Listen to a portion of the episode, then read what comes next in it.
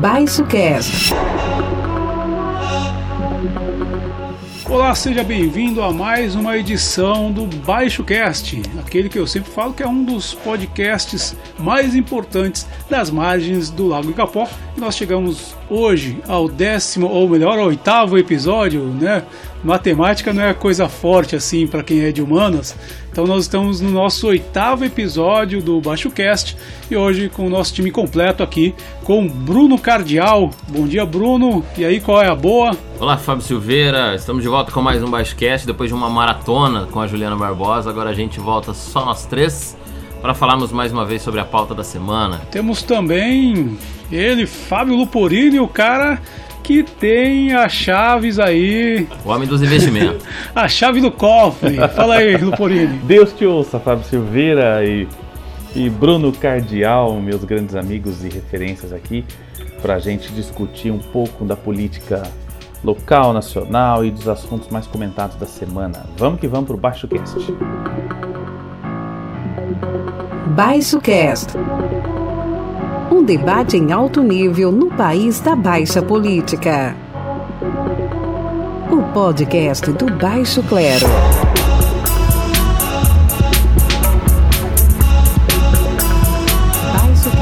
Baixo Cast. Com Fábio Silveira, Bruno Cardial e Fábio Luporini.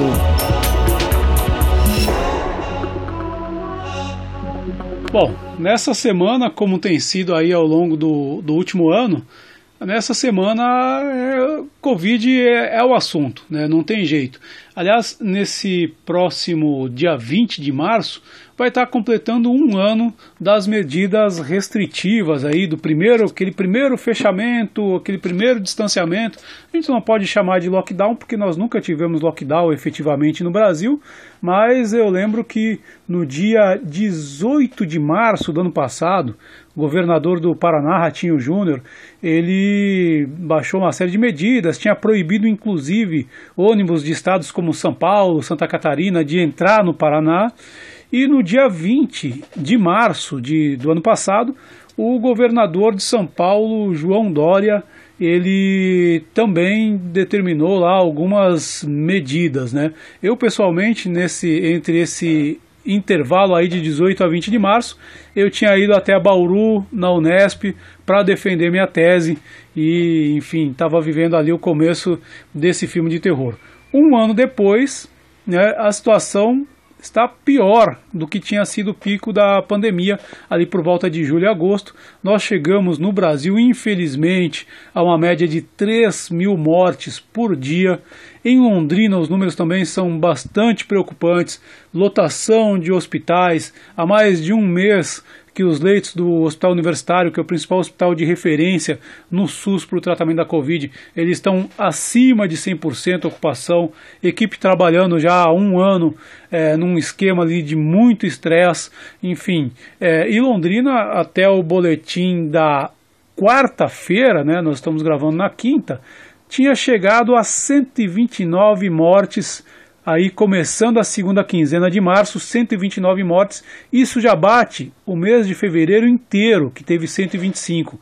E se aproxima, infelizmente, deve superar o mês de janeiro, que teve 136 mortes por Covid aqui em Londrina. Enfim, detalhes desse pesadelo que a gente tem vivido e que não acabe antes de passar aí para os meus colegas, né, é, eu quero lembrar de uma cena que circulou nas redes sociais, uma cena triste, uma cena trágica de um homem fugindo do hospital universitário. Esse homem saiu correndo, os médicos, é, enfermeiros e seguranças correndo atrás, ali na Robert Koch, até que pegaram, trouxeram ele de maca de volta para o hospital universitário. Enfim, segundo o hospital universitário, ele teve uma crise de ansiedade, porque estava lá, por estar tá vivendo lá, né, aquela superlotação do HU que estava em torno de 178% no pronto-socorro. Meus caros, como é que estão vocês aí a essa altura da pandemia?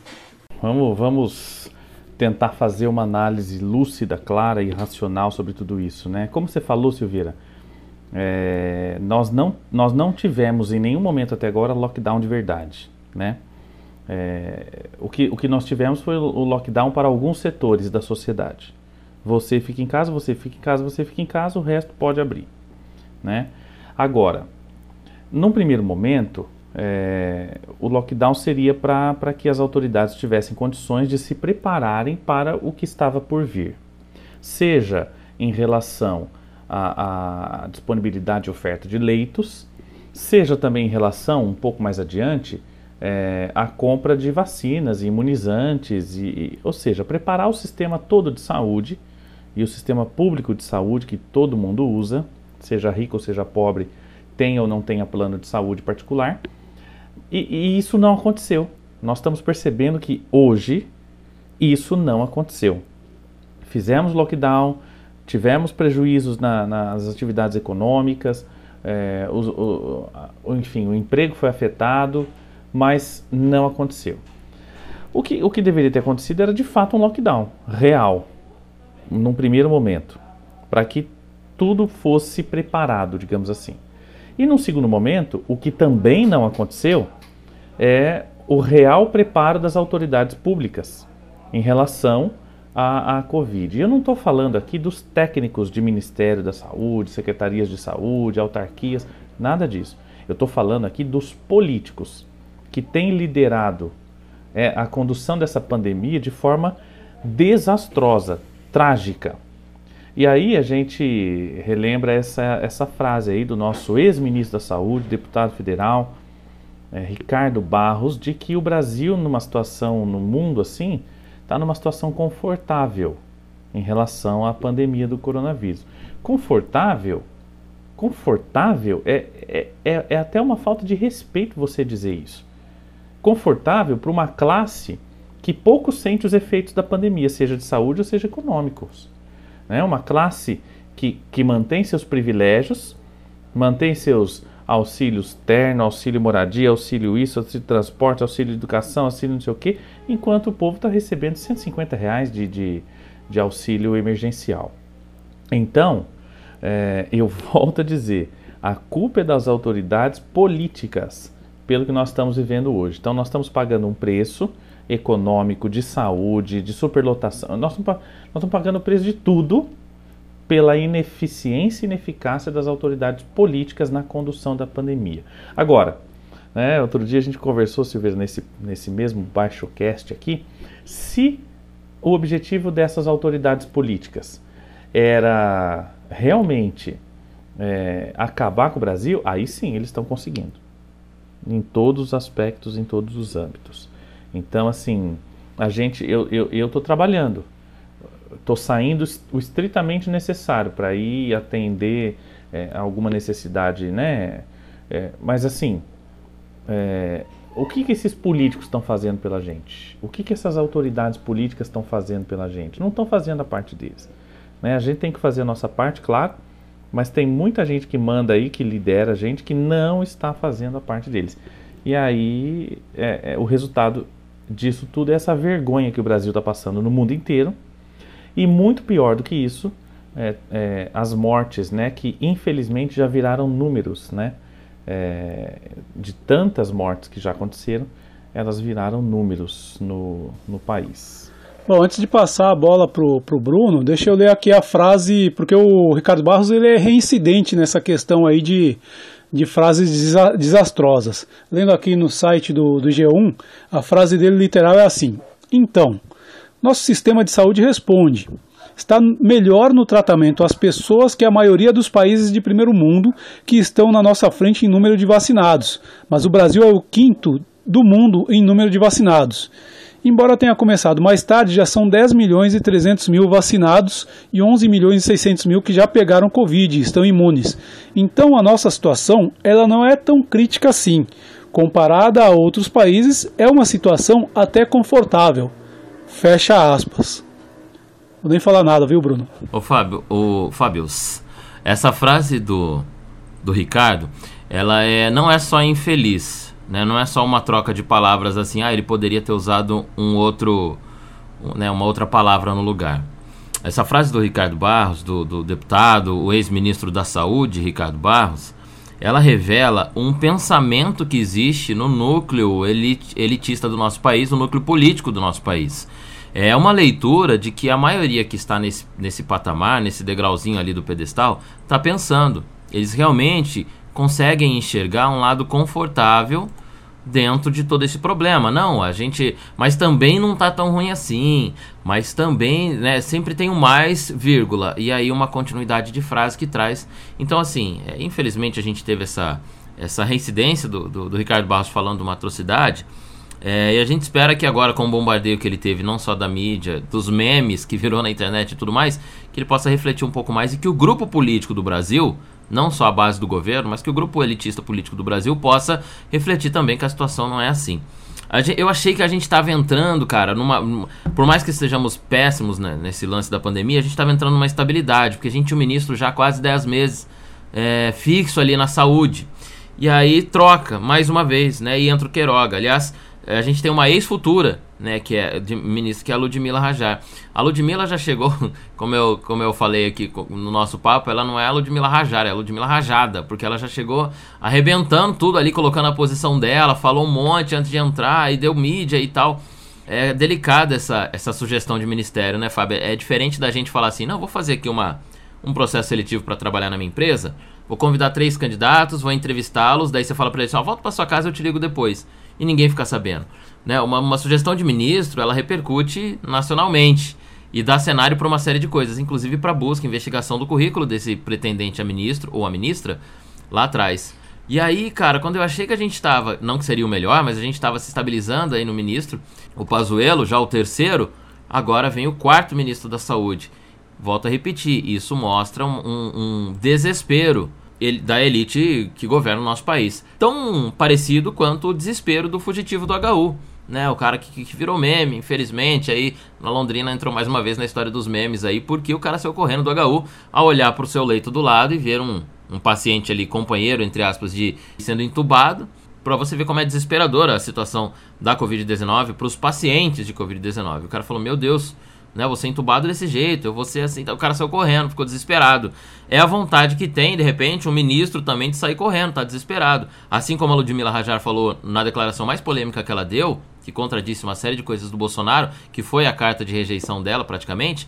Os governadores estão desesperados, ela usou essa palavra, né? Governador, o governador está desesperado. E nesse desespero, Luporini, vem o lockdown mal feito. Porque ah, não, vamos estender mais dois dias desse lockdown aqui pra gente dar uma equilibrada. Era pra ser uma semana, mas vamos por dois dias. Ai, meu Deus, né? Assim como foi feito no Paraná. Não é assim que decreta um lockdown. Eu tenho uma sugestão de lockdown, Silveira e Luporini. E eu não sei se é possível. Eu queria convidar vocês a refletir junto comigo. Porque a gente poderia chamar até um economista, Silveira, para ver se é possível esse lockdown. Que assim, se o governo é, não é atingido com o lockdown, como não é, né? Porque por mais que os, a elite do governo do Brasil dos estados e dos municípios decretem o lockdown, eles não ficam sem trabalhar nem sem receber, concorda? Ficam, né? Eles ganham dele no final do mês com regalias e tudo. Então, é fácil você é, apontar o dedo para uma situação que você não sofre. Então eu acho que o lockdown, de fato, deveria existir atingindo todas as camadas. Os trabalhadores, os empresários, por exemplo, ao decretarem o lockdown, os empresários não pagariam, por exemplo, naquele mês, os impostos referentes aos, é, os tributos municipal, estadual, federal, eles ficariam isentos. Teriam como que arcar somente, por exemplo, sei lá, com o salário dos funcionários ou parte do salário e o governo uma outra parte. A pessoa que não trabalha e que não tem condições está recebendo o auxílio, por mais que seja mínimo, irrisório, está recebendo o auxílio. E a elite política, é, não vamos deixar eles sem salários, mas eles receberiam somente uma parte, ali uns 60%, 70% dos seus salários é, no bruto. E aí as suas regalias, o auxílio terno, auxílio gaveta, auxílio mesa de escritório, auxílio lâmpada, todos os auxílios que ele tem, seriam retirados, se faz um caixa gigantesco do governo e se coloca esse dinheiro onde entrariam os impostos. Para continuar, para o governo não falar assim, não, nós vamos quebrar sem imposto, o imposto sustenta a máquina e tal. Então pega todas essas regalias que são bilionárias no Brasil, de todas as esferas, e o salário bruto do cara, você reduz aí uns 30%, pega todo esse montante e aplica no Estado contrapõe aí o, o imposto que o empresário não pagaria, ou seja, todo mundo vai dar um bocado da moeda que tem no bolso. Aí eu queria ver se, o decreto, se os lockdowns iam ser decretados assim à torta direita. O, o, Bruno, não só eles, eles não deixam né, de receber os seus salários, como eles receber ali as todas. E mais do que isso, Bruno, eles decretam lockdown, mas eles, eles mesmos continuam fazendo aglomeração com a família, eles mesmos continuam indo para a praia, eles mesmos continuam indo para academia, as academias particulares deles, eles continuam viajando lá na chácara, lá não sei aonde, lá no sítio. Então, assim, é, é, é tipo assim, façam aí enquanto eu estou aqui tranquilão. E eu concordo com você, eu vou até mais além.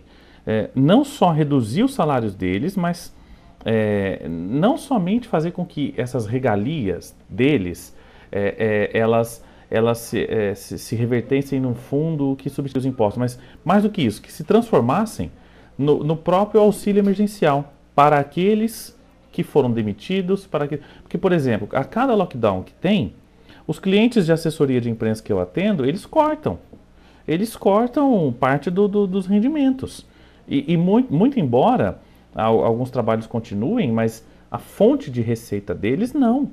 Compreende? Então, assim, é, é uma coisa que afeta todo mundo. Agora, os bonitão estão lá ainda, né? E vou dizer mais para você.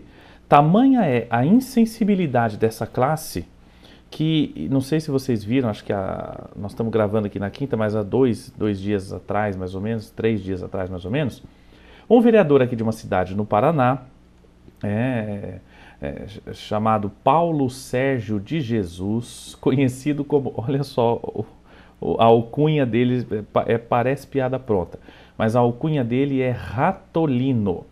Então esse vereador, que é daqui de da cidade de Rolândia, aqui pertinho de Londrina, ganha R$ 7.531, né? Ali, o salário dele.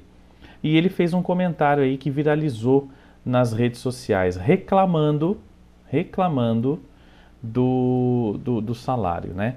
Então, assim, olha a insensibilidade política. O cara tá ganhando R$ 7.500 por mês numa crise, numa pandemia. Tem gente que perdeu emprego, tem gente que perdeu salário, perdeu rendimento. E ele tá. Isso, isso para mim é um deboche em relação àqueles mesmos que o elegeram. Então, assim, Concordo com tudo que Mas você eu não enxerga a realidade, Luporinho. Não enxerga, não enxerga, Bruno. Não enxerga a realidade. E aí eu não sei se dá pra culpar o cara, não sei se é o meio que ele vive. É igual o Ricardo Barros declarando que a gente tá confortável.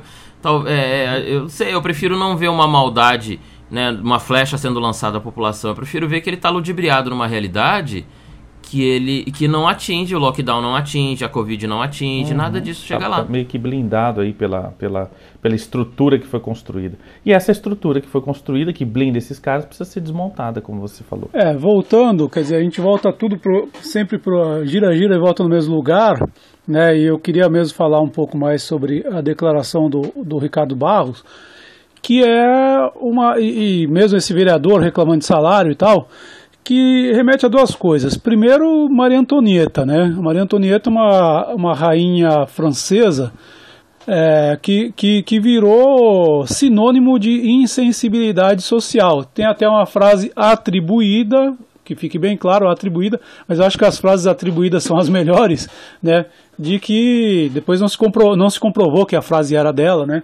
Ah, acabou o pão, o povo tá, tá com fome, acabou o pão. Ora, acabou o pão, dê brioches ao povo é uma frase atribuída, mas que sintetiza essa insensibilidade social da Maria Antonieta, né? Enfim, é, a França em crise lá no século XVIII e tal, e ela é, ali, é, ela é, esbanjava, a, a, a, enfim, ostentava a riqueza e tal, todo o fausto, né, da nobreza é, absolutista francesa lá do período.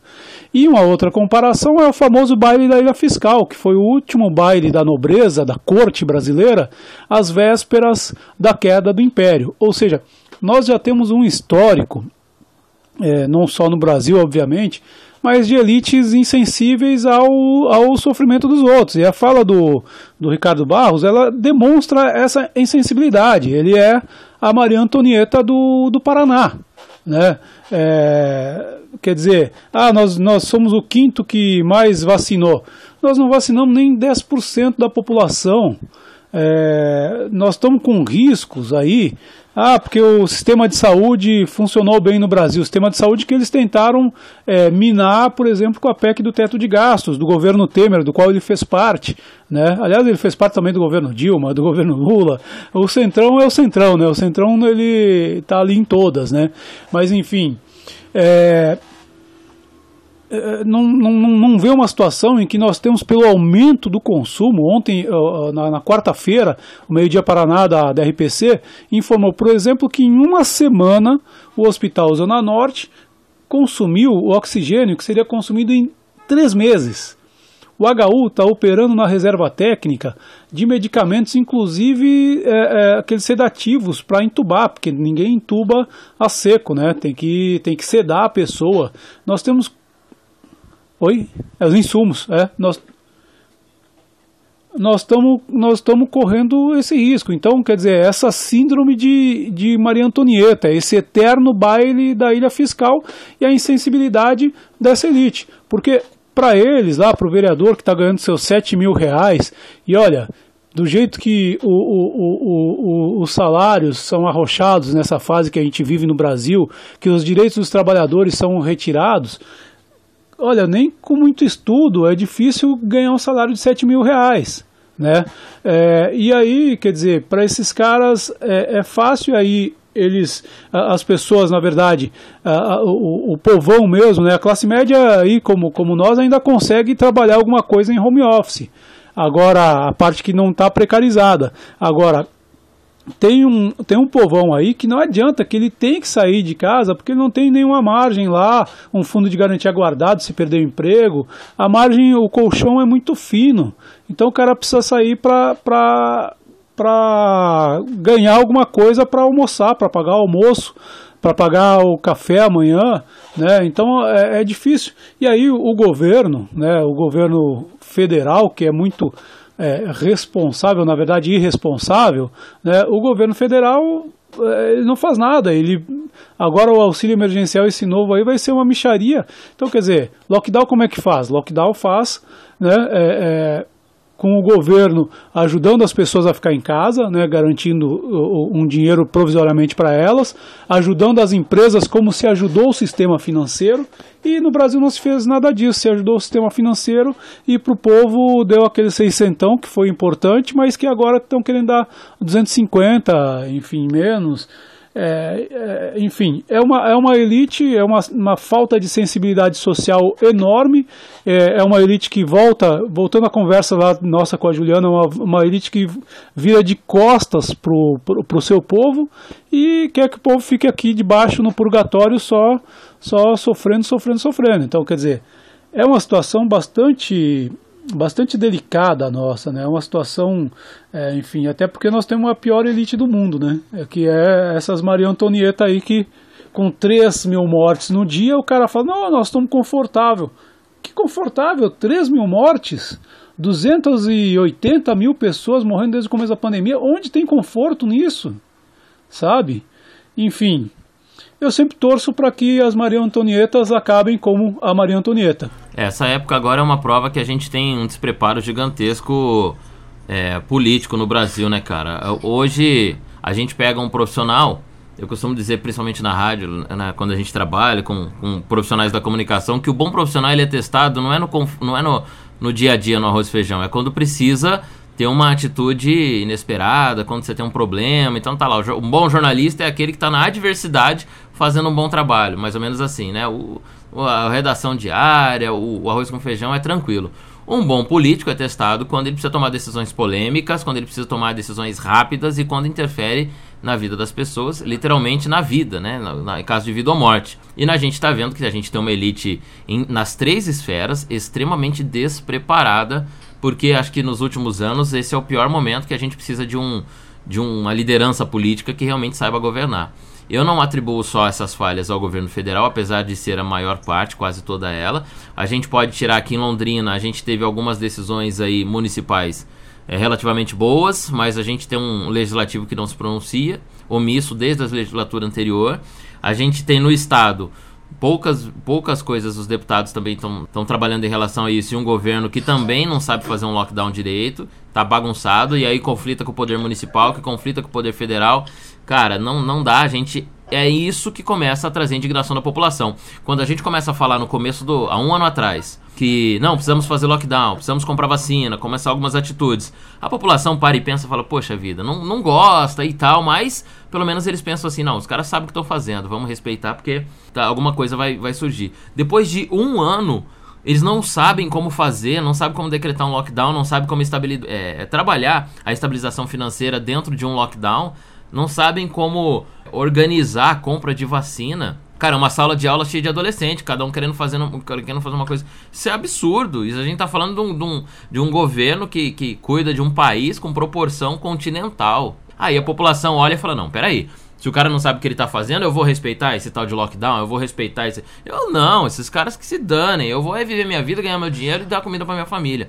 Então não dá para a gente condenar agora o desespero da população, porque a gente está sendo governado por gente que não sabe o que faz. Exatamente, Bruno. E aí é justificável aquele cara surtar, né, e sair correndo do, do, do, do hospital, entendeu? É, é, enfim, Bruno, eu vou, eu vou fazer um adendo aqui no teu comentário. Não só as, as três esferas é, federais, né, da, da, da federação, o governo municipal, estadual, federal, mas como diria o Barão de Montesquieu, também as esferas executiva, legislativa e judiciária. Então, todos é, é, é, são as esferas horizontais e as esferas verticais. Todas elas são responsáveis por isso que você está falando. E aí eu estou vendo aqui algumas notícias, enquanto vocês comentam, vendo algumas notícias na internet, e aí apareceram, apareceram três aqui para mim como sugestões. Primeira delas, o governo gasta 400 mil reais para verificar um spray que não tem comprovação e eficácia científica e passar vergonha é, no mundo todo lá fora. Aí o, o Michel Temer está dizendo que o Bolsonaro podia ser um herói nacional se ele centralizasse o combate à Covid. Para o Michel Temer dar conselho para o Bolsonaro é que a coisa está feia, entendeu?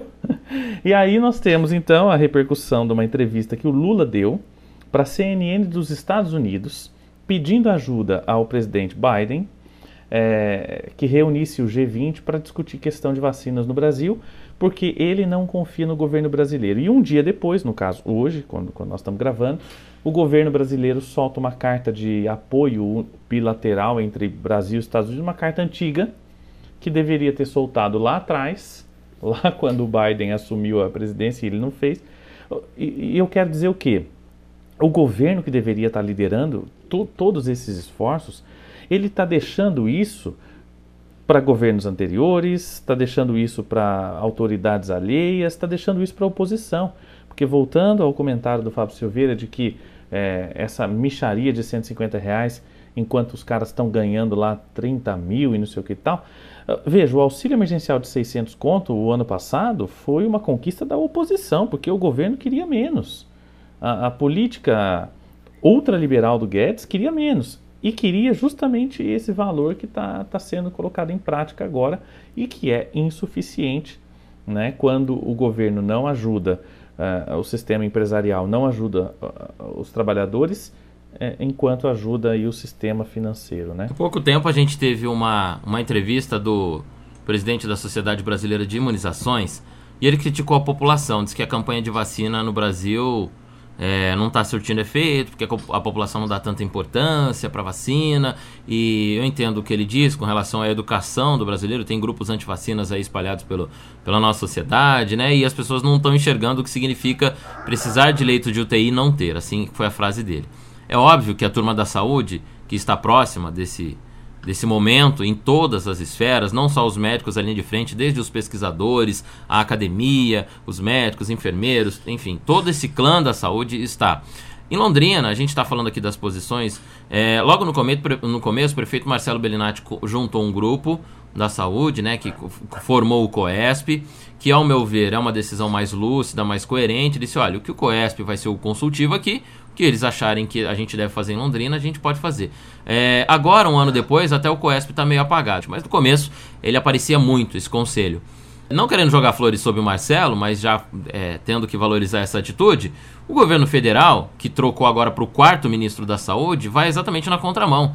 Ora bolas, não dá pra gente juntar o presidente da Associação de Imunizações, o presidente da Associação Médica, o presidente de todas as associações relacionadas à medicina do Brasil, criar um grupo nacional que seja inclusive multi-estadual, né, que venha de todas as regiões do Brasil, que converse e oriente o, o governo federal nas atitudes para minimizar os erros, já que ninguém sabe como fazer, vamos tentar minimizar o erro?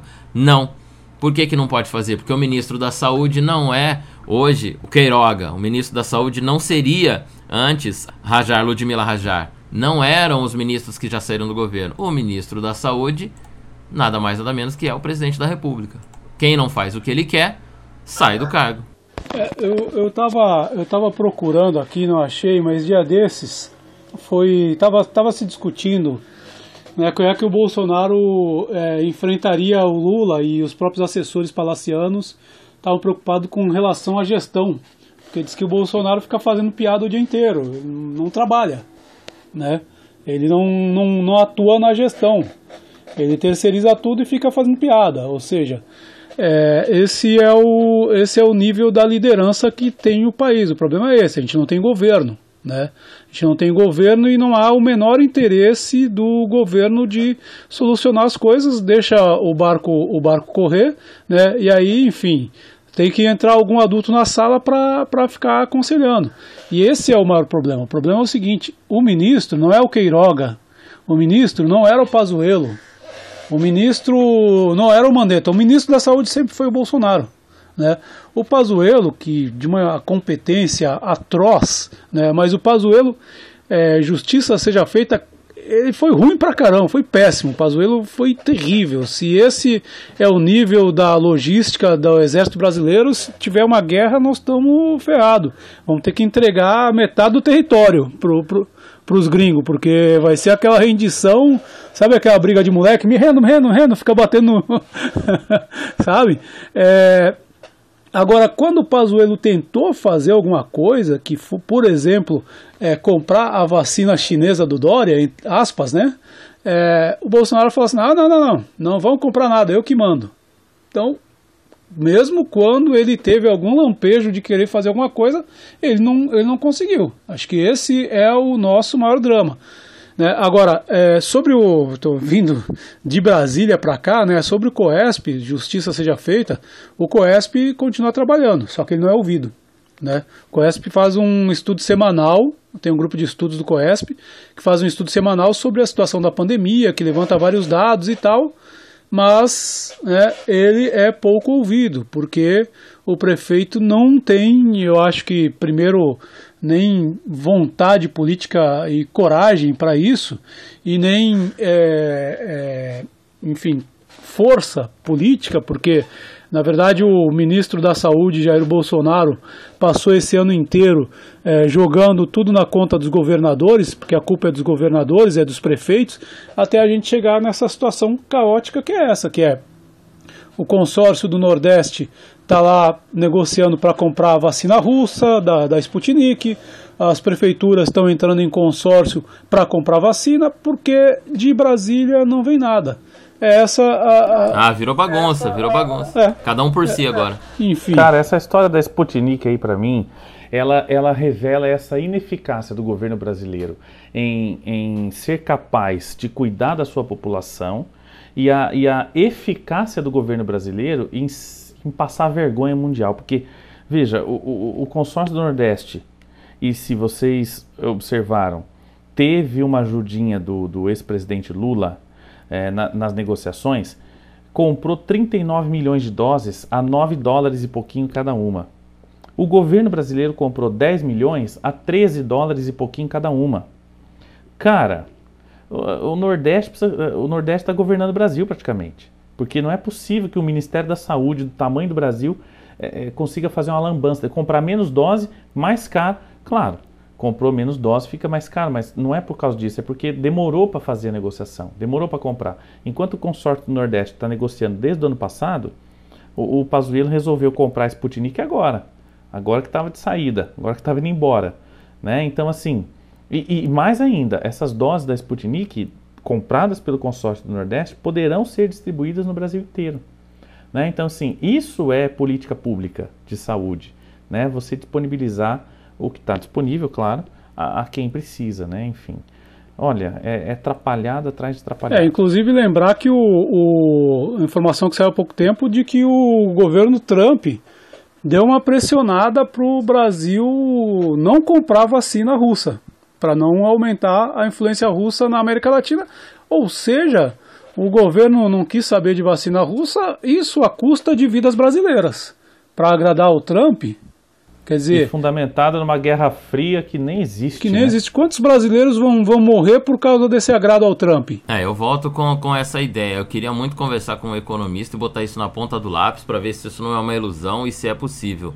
Se a gente enxugasse a máquina pública no Brasil. Um funcionário público falando isso, hein? Se a gente enxugasse a máquina pública do Brasil principalmente da elite política, dos três poderes, como o Fabinho colocou, em todas as esferas, e esse dinheiro fosse inserido no Estado ou para compra de vacina ou para abater os impostos. Depois que você coloca uma política, porque ó, o governo, ao decretar o lockdown, ele faz aí um auxílio a quem mais precisa, que é a população que é registrado, por exemplo, de baixa renda no Brasil. Só que quem deixa de ganhar, que é a população média que tem, por exemplo, uma micro e pequena empresa, dos micros aos maiores empresários, não tem nenhum tipo de subsídio, ou chega, chega no ou seja, chega no fim do mês o cara tem os impostos a arcar normalmente e a máquina estatal não está nem aí. O cara tem que pagar e pronto, nem não teve de onde tirar uh, acumula dívida, dá problema, aí faz um refinanciamento igual nesse ano de 2021. Quem não fez as declarações de 2020 pode fazer uma renegociação, isso aconteceu no mercado, mas não houve isenção, não houve é, redução nenhuma. Por isso que há essa briga do não ao lockdown. Eu tenho visto aí, depois de discordar muito da, da classe empresarial, eu comecei a observar exatamente esse local de fala, local de visão. É porque não tem, tô, a baixa renda tem benefício, a elite tem benefício e os empresários não têm, vão fechar para quê? Não, eu tomo as medidas e abro. E sou contra o lockdown. E sou, então, acho que essa, esse, essa camada da sociedade não foi, assim como algumas outras, não foram olhadas neste momento, não foram né, consideradas nos lockdowns. Então, a gente tem que fazer uma consideração geral, inclusive da elite política. Quando o lockdown de verdade atingir todo mundo, quando o lockdown pegar no bolso de todo mundo, e todo mundo é todo mundo mesmo no Brasil Aí vão começar a decretar lockdown de um jeito diferente. Não desse jeito que o Ratinho Júnior falou, não, ficamos uma semana, vamos ficar mais dois dias aí, vamos ver o que, Bruno, que dá. Só me permite um adendo aqui, porque é o seguinte, você é funcionário público, mas você ganha auxílio moradia? Não. Você ganha auxílio paletó? Não. Você ganha auxílio escola? Porque eu também sou assim, eu não sou funcionário público, mas os trabalhos e serviços que eu desenvolvo, eu tenho que comprar roupa para ir trabalhar do, do, do salário que eu ganho. Eu tenho que gastar o combustível e, e, e o transporte do salário que eu ganho. Então o problema não é ser funcionário público. O problema é, é, é esse tanto de regalias que uma parte né, do funcionalismo, a parte da classe política, por exemplo, ganha. É do funcionalismo indicado, né? Não é do funcionalismo de carreira. Exatamente. Aliás, Exatamente. Eu, eu, pertenço a uma classe dos funcionários públicos que se eu quiser ganhar um pouquinho a mais no meu salário, eu tenho que estudar no mínimo quatro anos, fazer uma prova de progressão para eu poder provar que eu mereço um pouquinho mais de, de, de salário. Ou seja, é a, é a parte do funcionalismo que os liberais gostam de falar de meritocracia, né? Que seria pelo merecimento. É, o, o, o, problema é esse, porque na verdade quando a gente fala em, em na questão ali de, de segurar gastos públicos, é tem uma, alguns nichos de elite dentro do funcionalismo. E quando o governo normalmente fala, esse governo, Temer, né, quando normalmente fala assim, vamos aí tentar mexer alguma coisa nisso, eles nunca mexem onde tem que mexer, que é o judiciário, que é o legislativo, que os militares que ficaram de fora da, da, eh, da reforma da Previdência, então nunca mexe com eles, vai mexer com quem? Com aspas, Barnabé. Então pega essa galera que está ralando na linha de frente da, da Covid, no hospital universitário enfermeiros, é, médicos ganham um pouco mais, mas enfim, eles têm trocentos trabalhos para ganhar. Mas eu me preocupo mais com enfermeiros, auxiliares de enfermagem, né, assistentes sociais, que é esse pessoal que está ali na linha de frente, que está na batalha, e o que, que o país está dando para eles, além de tapinha nas costas? 15 anos de congelamento de salário, como essa aí que o, que o Guedes mandou, que o Congresso aprovou, Percebe? Então, quer dizer, e, e da parte do, dos, dos assim chamados políticos, né, da parte do, da, da galera do cargo eletivo, eles não dão a mínima demonstração de, olha, estamos solidários com vocês, então vamos abrir mão do. Por, por exemplo, a verba de gabinete. A verba de gabinete que os deputados têm para o custeio do mandato, né? É, no ano passado eu fiz um, um, levantamento comparando fevereiro a julho de é, 99, de 2019, com fevereiro a julho de 2020. E tinha 12 deputados estaduais que tinham gastado mais com a verba de ressarcimento do que é, em 2020 do que em 2019. Em 2020 com pandemia, com sessões remotas, em 2020 com queda de arrecadação de salário. Então, quer dizer, aí a gente volta sempre naquilo, a falta de sensibilidade social desse povo. Né? Eles não estão nem aí se o povo aqui embaixo está ralando ou se não está ralando, se está sofrendo ou se não está sofrendo. Então esse, esse é, o, é o que eu vejo aí como o, o problema maior. Essa Maria Antonieta que mora aí nos homens públicos, aspas, né, é, brasileiros. Essa Maria Antonieta que não larga deles, e aí eles não estão nem aí, porque o deles está garantido e tal. Agora, eu só acho, é, eu, eu, compreendo né, é, o, o pessoal, é, os empresários, pequenos empresários principalmente, que estão é, no desespero quando se fala em, em fechar, né, eu compreendo, consigo compreender. Agora, eu acho que eles atiram para o lado errado né? Eles têm que olhar é para o é, suposto governo que deveria, federal, que deveria ter feito um plano, em vez de ficar falando em cloroquina e ivermectina, em soluções mágicas que na verdade não solucionam. Né? É contra eles que eles deveriam voltar à artilharia. Porque outra coisa surreal no Brasil é nós termos 280 mil pessoas mortas em um ano sem guerra, sem terrorismo, sem terremoto. E muita gente não está indignada com isso. A gente naturalizou isso daí. Teve é, um momento só em que houve uma certa comoção, que foi Manaus.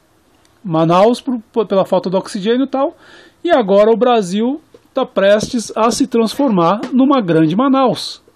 Né? O que aconteceu em Manaus está prestes a se é, repetir numa escala nacional. E aí, quer dizer, sei lá, talvez de repente aí tenha mais um pouco de indignação, mas eu acho que também as pessoas deveriam voltar a sua indignação para o lugar certo, né? E aí, quer dizer, é, eu acho nossos governadores, é, prefeitos, ah, ficam na berlinda, né? Alguns acabam adotando ali é, é, não fazendo o que deveria ser feito, não tomando medidas mais fortes, porque o governo federal joga contra eles, joga toda a culpa nas costas deles. Né? Então falta isso, falta uma, um, um, uma grandeza nesses homens públicos para eles perceberem a gravidade do momento e ver que o povo está, desculpa, se ferrando, né? E tentar fazer alguma coisa. Acho que talvez se. É, é que nem o Boris Johnson lá na, na, Inglaterra, que é um cara da, da extrema-direita lá britânica, que parece um punk velho, né? parece, parece, um, parece um membro do Sex Pistols, que é a banda punk inglesa, com aquele cabelo des, é, é, desgrenhado e aquela. Ele tem uma cara de bobão, né? É o supla da terceira idade. Cara, supla da terceira idade. O cara ficou doente, foi pra UTI, aí ele falou: Não, peraí, o negócio é, é difícil. É a hora que ele sentiu na pele. E a nossa elite, a distância social aqui no Brasil é tão grande, mas tão grande, que é difícil imaginar que esses caras vão sentir alguma coisa na pele. Olha, infelizmente, nós estamos ferrados.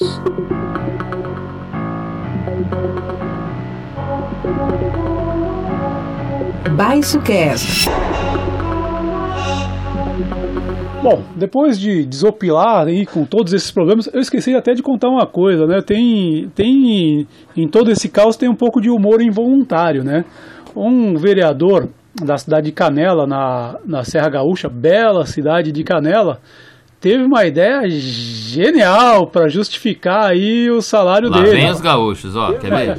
Lá vem gaúcho, dá problema. Vocês viram essa história, não? O cara falou assim, não, já que o álcool em gel é, mata, né, o, o, o Covid, né, o, o vírus, já que o álcool em gel mata, vamos aspergir álcool em gel sobre a cidade de Gramado, de Canela, e aí a gente mata todos eles. Olha, para chuva de álcool em gel, perfeito, Ele vereador, quer, fazer, muito bem. ele quer fazer tipo um fumacê da dengue com álcool em gel. Isso. Enfim, Né? é, Sem qualquer fundamento científico, provavelmente. é, o, é, o, é o, a qualidade do homem público brasileiro, né?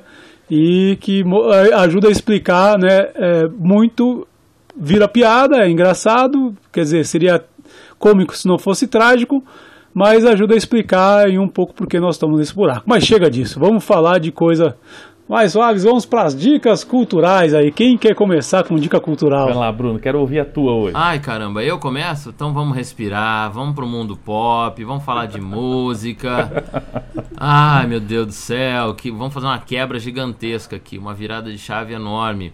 Enfim, semana do Grammy Internacional. Mais- são mais de 60 anos de premiação. Grammy, pra quem não conhece, é o Oscar da música, né, cara? Verdade. Foi a semana do Grammy, movimenta aí o, o cenário da música, gravadoras, artistas do mundo todo e tudo mais. E a Beyoncé lançou, tinha lançado uma música há alguns anos, acho que dois anos, se eu não me engano, em 19, três anos, e ela, essa música foi, foi premiada no Grammy. Aliás, agora a Beyoncé é a mulher que mais ganhou prêmio, eh, prêmios, né? Mais ganhou Grammy na história. Ela tem 28 vitórias do Grammy. E essa música dela, cara, é bem interessante, se chama Black Parade. A música fez muito sucesso, ela foi tema do Rei Leão.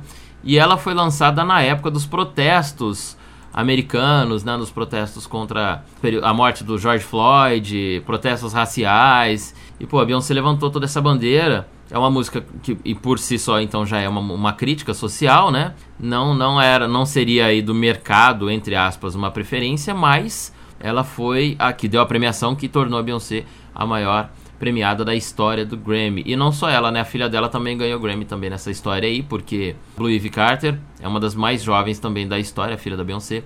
Enfim, as mulheres brilharam aí no, no Grammy, com destaque para a negra Beyoncé e para a história negra da música que está refletindo no mundo todo. Quando a gente começa a falar assim, ah, o Brasil agora tá levantando essa discussão, né, de minorias, de direitos políticos, estão falando muito de, de homossexuais, de direito dos negros, todo mundo só quer isso, só canta isso, tá? Então não é só o Brasil. Saiba que o mundo está tomado da voz das minorias e direitos políticos e isso chegou ao maior prêmio, né, da, da música, que é o Grammy, o Gramofone Internacional, né, que, que é aquele troféuzinho do gramofone, e veio, é, dessa vez, a locomotiva que trouxe isso foi a, a Beyoncé. Teve outros, óbvio, né, todos os destaques femininos ali, passa pela Billie Eilish também, que é uma menina que tá no cenário mais adolescente aí, tá fazendo sucesso, tem também a Taylor Swift, enfim, todos os nomes da música pop, mas... A Beyoncé ter ganhado agora não é por acaso, é encorajador da música como protesto, igual a gente tinha falado aí na, no papo com a Juliana Barbosa também, que a música influencia a sociedade, mesmo ser uma, sem ser uma militância Ô, direta. Bruno, eu queria a sua opinião, falando em Grammy. é o seguinte, o produtor musical brasileiro Rick Bonadil, ele fez uma crítica a uma, a uma versão eh, de uma música do DJ brasileiro Pedro Sampaio. É uma participação que ele fez aí num, num ritmo, num, num- enfim, numa canção da, da Cardi, Cardi B, não é isso? Ele disse que o Brasil já exportou aí é, exatamente. O Brasil já exportou. Ele falou assim, ó. O texto dele no Twitter é assim: já exportamos bossa nova, samba rock, Jobim, Benjora, até Roberto Carlos. Mas o barulho que fazem por causa de 15 segundos de funk na apresentação da Cardi B me deixa com vergonha. Nós precisamos exportar música boa e não esse fica de quatro.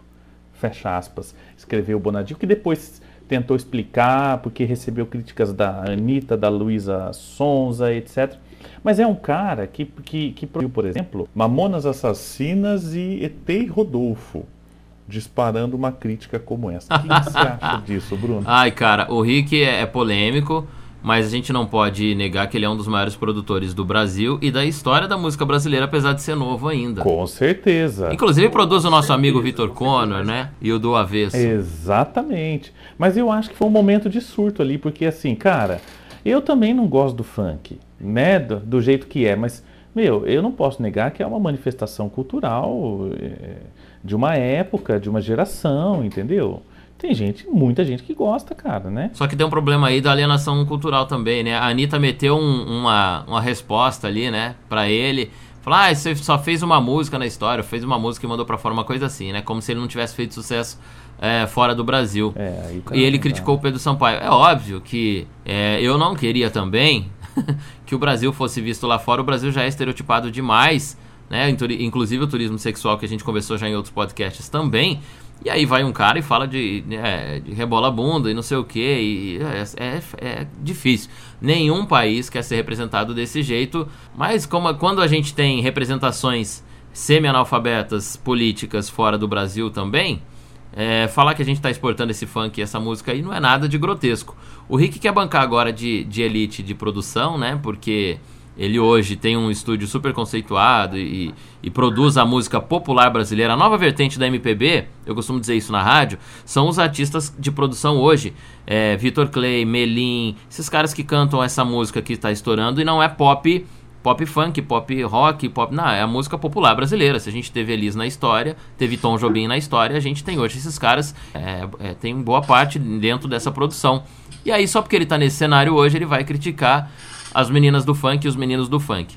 Obviamente que, como você colocou, ele é conhecido por produzir Mamonas Assassinas, que na época que foi lançado, né, há 26 anos atrás, se não me engano, cara, ia na Hebe Camargo e no, e no Faustão falar sobre é, seu corpo é um violão e meu docinho de coco tá me deixando louco. Sabão cracrá, sabão cracrá. É, puta, cara. Não, a, a, discografia do Mamonas, que foi só uma, né? só um disco, tem assim. A, a, na época era atrocidade. A Anitta hoje não é nada perto do que Mamonas era. Eu lembro de estar tá na escola na época, os pais, as professoras, todo mundo surtava, a gente não podia cantar aquilo na escola, virou um rolo. O Brasil virou de cabeça para baixo e foi ele que fez isso. Então a gente não pode apagar a história desse cara, não. Só que, assim, eu não, não vejo com bons olhos essa crítica. Ele acha que ele pisou na bola. E, aliás, ele não gostou nem que foi funk pro Grammy. E ele meteu a boca, porque ele ficou fora do cenário, inclusive, né? A música que ele não que ele produz hoje não foi indicada ao Grammy, não tá no, no, number one do cenário. Se a gente pegar a top Billboard e pegar o Billboard Brasil, as 10 músicas mais tocadas é sertanejo universitário e funk. O funk está comparado ao R&B americano. Então, quando a gente ouve é, o R&B americano atual, internacional, eles comparam ao funk brasileiro. Então, entrou nessa categoria. Aí não vale colocar, não tem comparação, é diferente. Colocar, ah, o Brasil já teve Tom Jobim, teve Sérgio Mendes, o primeiro cara que entrou na Billboard, teve. Não, peraí, gente. Momentos diferentes, culturas diferentes. Foi infeliz, coitado. Gerações diferentes. E levou pau, hein? Tá levando um monte de pau é, aí até hoje. Até hoje. Mas eu me lembro uma vez, eu estava numa viagem, Fábio Silveira, à Terra Santa né, uma excursão da igreja, e a gente estava, acho que se eu não me engano, é, era numa foram, foram duas ocasiões. Nós estávamos na, na cidade, é, numa cidade da Jordânia, e, e, a gente foi comer um lanche assim na rua, um carrinho de tipo um carrinho de cachorro quente, mas comida típica deles lá. E estava cantando Michel Teló, Ai se eu te pego, ai se eu te pego, que era a música que tinha estourado na.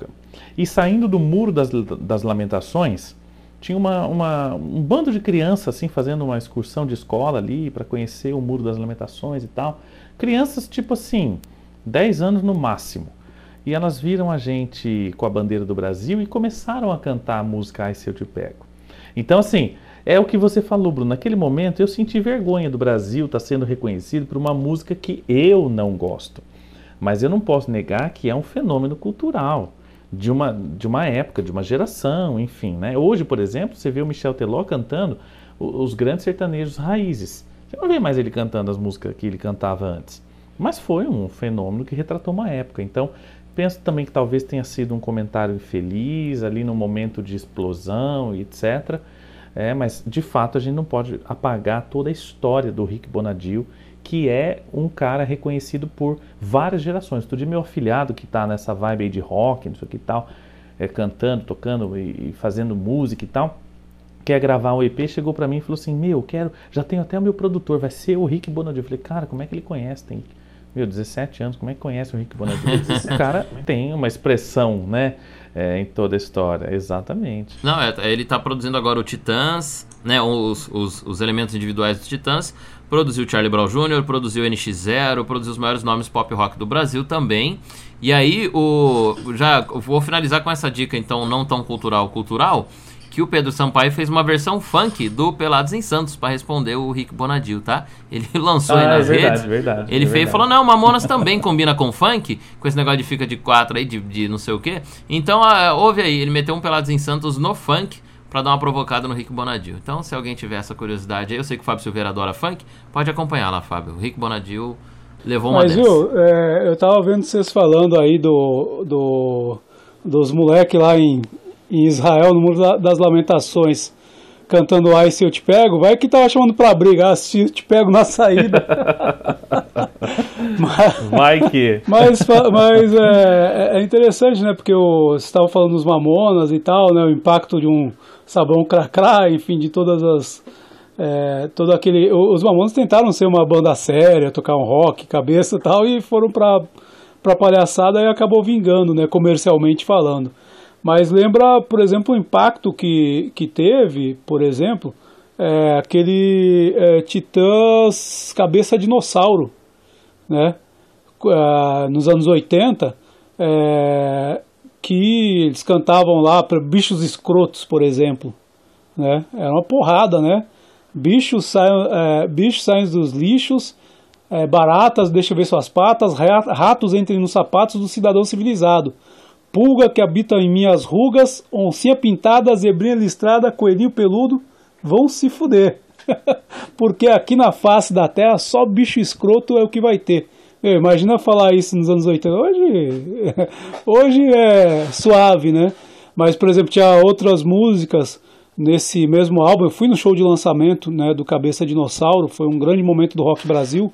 Ah, por exemplo, igreja, né? Eu não gosto de padre, não gosto de madre, não gosto de frei. Tinha polícia, né? Polícia para quem precisa. Tinha um- umas coisas bem, bem porrada, né? Bem transgressor. Vai ver, de repente, assim, eu não gosto de funk, mas eu acho que eu gosto menos ainda do sertanejo universitário, viu? De boas, mas eu gosto menos ainda. Eu costumo dizer que o funk, e agora, agora eu vou levar uma porrada. Eu costumo dizer que funk é o novo rock. E por que eu digo isso? Ah, o rock, nessa fase que você está dizendo aí, principalmente na explosão dos anos 80, final de 70 até começo de 90, é, o rock brasileiro ele foi aquele rock que você produzia na sua garagem, que você dizia o que você queria dizer, cantava, ganhava dinheiro com isso e fazia sucesso. É, sucesso entre aspas, né? Mas vamos colocar aí, você tinha uma repercussão boa. Hoje em dia, quem faz isso é o funk. O funk o cara grava dentro da casa dele, com o mínimo de estrutura que tem. O cara fica milionário com o funk, né? E a periferia é que fala. Com exceção ali de algumas letras que pornograficamente são vinculadas aos jovens, a gente tem muita letra no funk que revela exatamente o que aquela cultura de periferia está vivendo em 2020, pós 2020. Então a gente tem ali é, o, a, visão deles com relação à elite, a visão deles com relação aos bens de consumo, a forma que eles enxergam a ascensão social, o que eles acham dos artistas e visibilidade internacional. A gente tem uma série de reflexões a partir do funk da periferia, seja o paulista ou carioca, e esses caras produzem lá de dentro do quarto deles, ganham voz no mundo todo e ficam milionários. Ora, se isso não é a expressão que o rock tinha nos anos 80, eu não sei o que, que é. E cadê o rock hoje, produzindo aí com a facilidade que tem com os ambientes digitais, as críticas sociais, as críticas políticas, como essa que você narrou aí hoje? Não tem mais. O rock se calou diante do grande problema que o Brasil tem, diante da porcaria política que o Brasil está. O rock se enfiou dentro de uma gaveta e está cantando música romântica super produzida com as maiores tecnologias que tem nos estúdios grandes. E deixou de ser as bandas de garagem. Isso é uma Então, pena. é, nem, nem, nem vou xingar, porque eu ia falar exatamente isso, é a transgressão. Eu não gosto do, do, do funk e tal, rap eu gosto dos racionais. É, mas né, esses caras estão fazendo a, tran- a transgressão e onde é que está o rock? Os tiozão do rock, virou tudo tiozão, porque envelheceram e muitos envelheceram mal. Tá o Roger lá pagando pau pro, pro, pro fascismo. Né, o Roger do Traje a Rigor. Lobão, E- Roger, todo mundo tá Lobão, perdido. O, o Roger que fez um, um disco bom na vida, né, que foi o primeiro, depois pega os outros discos do Traje a Rigor, pelado com a mão no bolso. É, outra música que o cara fala assim: ah, não tenho nada para dizer, então vou é mas para acabar esse refrão eu vou falar um palavrão. Não tem nada para dizer, cala a boca, né, cara? Por que não se calas? E o, Por que não se calas? mais, ó, o, o, Tico Santa Cruz, que eu gostava, gosto muito, conheci ele pessoalmente, apresentei show dele do, do, do, do Detonautas aqui em Londrina. É, Tico Santa Cruz eu considerava um cara crítico, ferrenho. Nas redes sociais o cara tava ali metendo pau, colocando a sua expressão, arrumando problema, recebeu vários processos. Falei, pô, esses caras vão produzir um baita disco. Vai ser os caras que vão falar o pós 2010 aí, que todo mundo quer falar. Pô, me lançou um disco romântico, cara falando de temas românticos, de amor, não tem nada a ver com o Tico Santa Cruz das redes sociais, é, e transgressor de palco. Ah não, ah não, parei. É que, é que nem... Ô, é, Bruno, é, mas é aquele ditado, aquele ditado, os brutos também amam, cara. É que nem, é que nem os tiozão que, que vão no show lá do, foi do Pink Floyd, né? Aí o Pink Floyd fala mal do fascismo e do fascista, e os caras estão vaiando. Eu falei, pô, os caras não entenderam o Pink Floyd. Não entenderam a mensagem. então, então, na verdade, eu acho que, é, é, é, embora eu não goste da música, não é. Acho que é uma questão geracional e tal, né? Enfim. Mas eu também fico com um pé atrás com determinados tipos de crítica que se faz é, a essas músicas porque tem aquele preconceito brasileiro, porque é da periferia, tem até racismo às vezes nisso, né?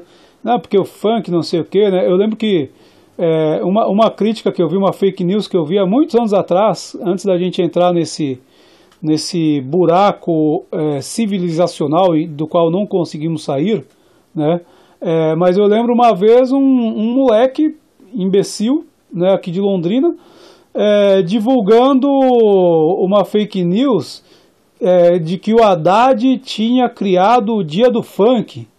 E aí é uma coisa tão primária que o vídeo que o cara mostrava e era, era um vídeo de uma molecada dançando funk, né, com, com um uniforme escolar, né, com as insinuações, é, enfim, sei lá que estilo que é, posso estar falando bobeira, né, mas dançando funk com as insinuações sexuais que o, que o, que o funk tem, é, numa escola e aí com a discussão assim, olha, né, aquela discussão falso moralista, né, olha só o que o Haddad está incentivando nas escolas e tal, não sei o que com funk. Então tem esse, é, é, e obviamente que era tudo mentira, né, mas tem esse, é, tipo assim, como se nas escolas tivessem ensinando as crianças a fazer aquilo, esse era o discurso moral é, falso moralista que todo fascista costuma fazer. Né? Eu até interpelei o cara, fui ver o, o histórico do cara. O cara é, tinha, é, tinha estudado numa das melhores escolas particulares de Londrina e estudava numa faculdade particular. Eu falei assim, cara, olha só como tu é frustrado. Tu estudou na escola mais cara de Londrina e não conseguiu passar na UEL, cara. Porra, tu é muito ruim, hein, meu? Por isso tá frustrado desse jeito. Por isso que briga com a periferia. É, entendeu? Então eu vejo muito é isso, esse, é, é, é essa coisa do preconceito, uma coisa quase, quase não, uma coisa racista, né? Então, tipo, meu, deixa os moleques. É como também teve aquela repercussão aí nesses doidinhos aí fascista, né? Porque eu acho que tem muita gente quando a gente chegar em Nuremberg que vai poder dizer, vai poder alegar insanidade. Tem outros que não, mas alguns vão falar, não, não, eu, eu tava louco ali, traz um laudo psiquiátrico, ele consegue fugir se safar de Nuremberg é, desse jeito. Mas é, tem muito. É, eu lembro dos caras é, botando letra de, de rap no, no, no Enem, eu lembro dessa treta que teve, né? Foi a Valesca é, Popozuda. Uma frase da Valesca Popozuda, a nossa pensadora. A grande pensadora contemporânea. É, enfim, teve essa polêmica, que são polêmicas que eu acho ali que tá mais, é, sabe? A pessoa parou no tempo, não sabe que as coisas mudam, que esses caras comunicam com a molecada, e enfim, tem um conceito. Eu não quero ouvir, mas, bom, se quiser ouvir, sabe? Exatamente, exatamente. Faltou a minha dica, né? Luparini. Ah. É, eu não falei a minha, mas eu quero só rapidamente aqui, Silveira, antes de você dar sua dica e encerrar aí o nosso BaixoCast, é, Amor de Mãe voltou com tudo, né? A primeira novela inédita pós-pandemia, ou no meio da pandemia ainda, e, e, incorporou aí os elementos, né? O uso da máscara, álcool em gel, etc., aquela coisa toda, discurso em prol da vacina, enfim. Mas voltou com tudo, Silveira, quase que um cidade alerta, porque já, já vão morrer três na mesma semana aqui.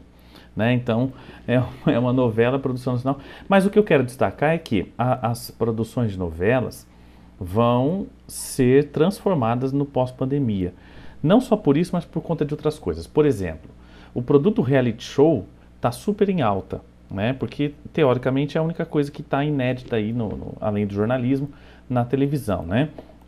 Então a Globo vai emendar aí é, dois The Voice, mais o No Limite que vai voltar com o ex-BBB, é, e o Marcos Mion vai para lá, vai, vai, para cá, volta para lá e não sei o que e tal, enfim. E além disso, algumas ex-estrelas globais estão estreando na, na plataforma Netflix.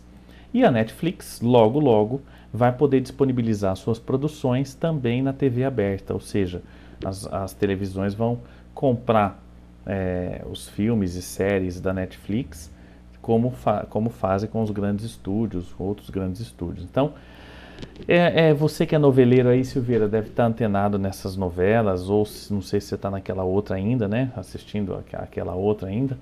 Mas é, é, é, é uma coisa para ficar atento aí as novelas, séries, filmes e produções. É, então, faz tempo que eu não assisto novela atual, viu? Faz tempo. Essa, essa Amor de Manhã mesmo eu não estava assistindo.